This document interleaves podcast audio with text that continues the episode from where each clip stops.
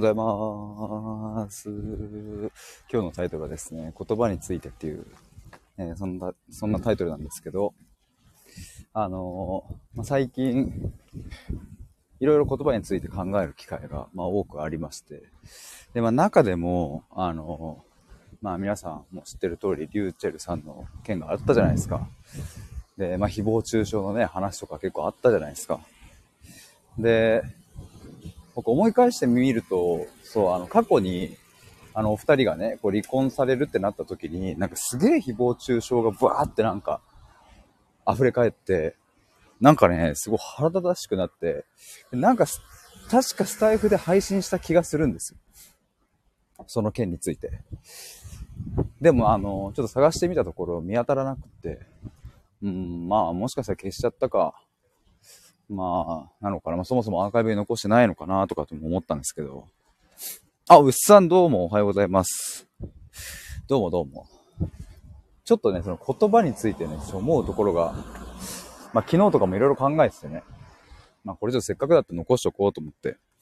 そんな感じでございます。ちょっと最初になんですけども、8月5日に僕オフラインの対話会を開催するんですけども、今ですね、参加者の方が4名確定しまして、えー残すところあとお二人になるので、えー参加したい方はちょっともしよかったら覗いてみてください。概要欄にリンク貼っておきます。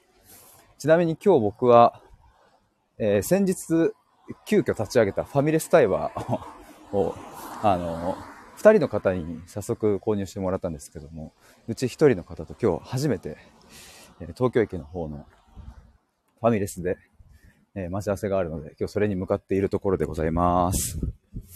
もしよかったら、それも覗いてみてください。で、本題ですよ。まあタイトル言葉についてっていう風にしてますが、まあまあこれは僕の怒りでもあり、なんか叫びでもあるんですけどね。まあなんだろうね、誹謗中傷してる人に誹謗中傷すんなっていうのはなんか、何の解決策にもなってないし、まあ何も響かないからこそ、そういう汚い言葉を使うからね。まあそんなものに真正面から向き合ってたってしょうがねえなと思いつつ、まあでもなんか、こんな思いがあるよっていうのはちょっと残したいなとかって思うんですけども。なんか昨日ね、その、そういう誹謗中傷とかについて考えるちょっと機会があって、で、いろいろなんか巡らせていたんですよ。で、やなんかね、その、すごく思うのはさ、言葉も無限じゃねえぞっていう、その、なんか、まあ当たり前なんですけどね、生きてる時間にしか言葉は、その何、口からも出せないし、まあ文字で打ったりもできないわけじゃない？で、もっと言えば、いや死ぬ直前になったらさ、声も出せなくなるし、うん、いや、もっと言えばさ、何かでこう、例えば、手が使えなくなったとか、うん、なんか声がね、あの病気で出なくなったとかってあったらさ、わかんない。もしかしたら30代とか40代とか言葉を生み出せなくなるかもしれないわけじゃないですか。まあまあ、そんなケースもね、まあ、絶対ないとは言えないわけで。まあ、そっちの可能性は少ないのかもしれないけどさ。でもなんか、うわ、もう風が、風が、うわうわちょっと待って、風がえぐい。すいませんね、ほんと風が。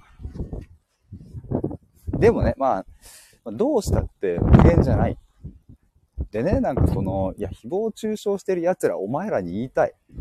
お前最後の亡くなる直前に、じゃああと1分間時間があるとして、お前それでも誹謗中傷に時間使うかっていう。いや、それでも俺は誹謗中傷するんだという確固たる信念を持って誹謗中傷しているのであれば、まあ、1億歩ぐらい譲って俺はもういいだろうと。そこまでの覚悟を持ってやってるんだったらね。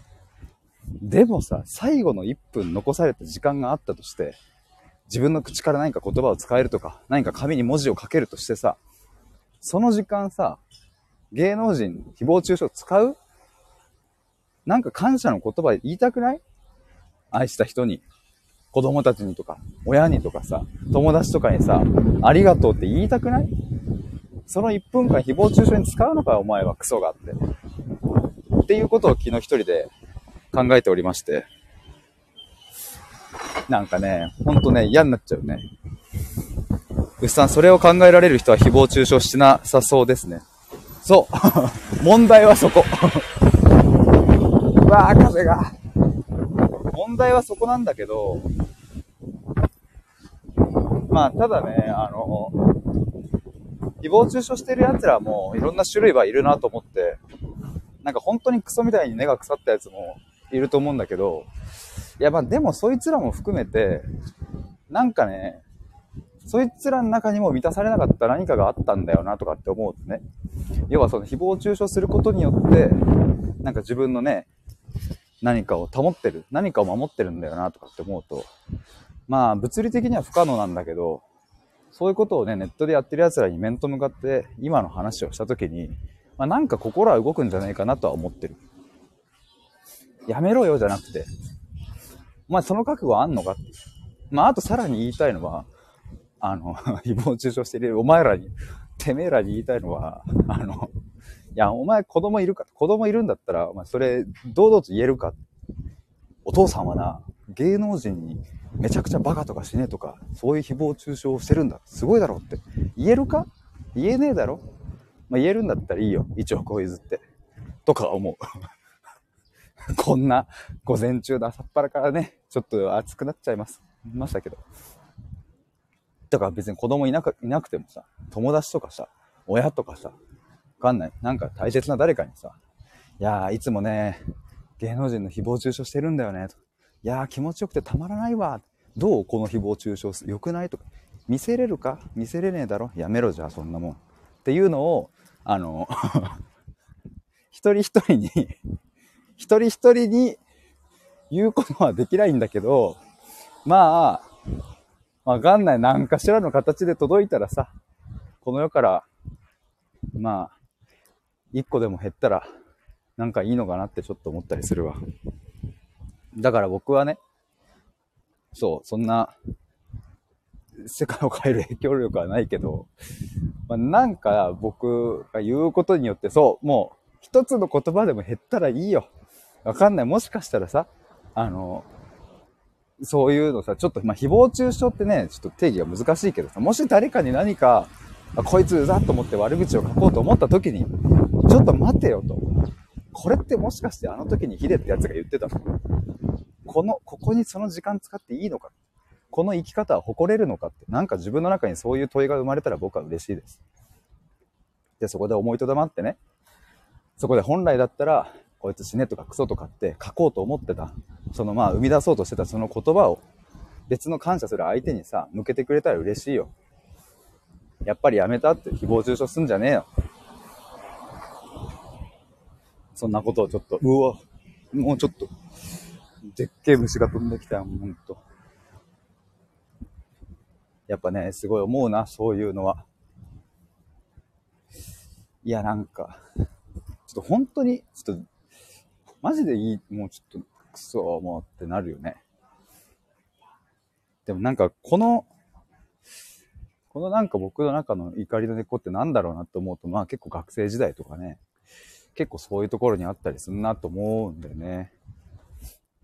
やっぱ面と向かってね、結構ガッて悪口言ったりとか、まあするような文化もあってね、部活の中で。やっぱあれ好きじゃなかったけど、まあ、当時の僕はそれを制するだけの力もなければ、なんか死んでもないし、強さもない、なんか弱かったなって思うから、ななんかその分が、その分がっていうか、その当時言えなかったものをなんか今言えるようになったなとは思うけどね。あ、かすみさんおはようございます。ヒデさんって愛が深いですよね。本当ですか？ちょっと今日はね、なんかもううわーって言っちゃったけどさ。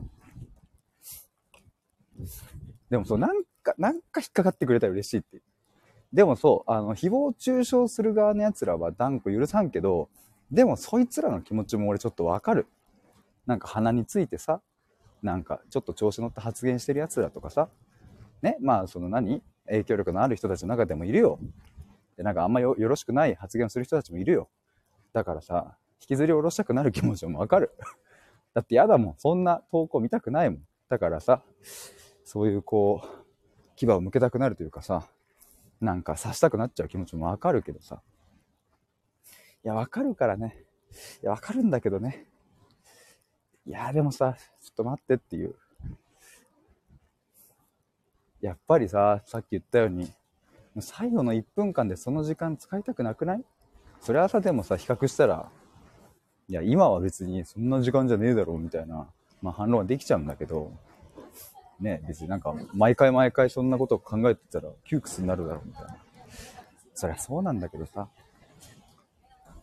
でもなんかそういう気持ちもわかるから、うん、だからまあ、誹謗中傷はしないけど、誹謗中傷する奴らと同じような気持ちを抱えてる人は結構この世界には多いだろうなとは思う。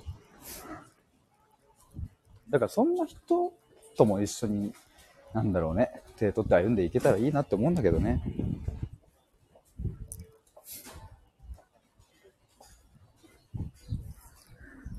そう、だから、牛さんが言うようにね、それを考えられる人は誹謗中傷しな、しないんだけどね。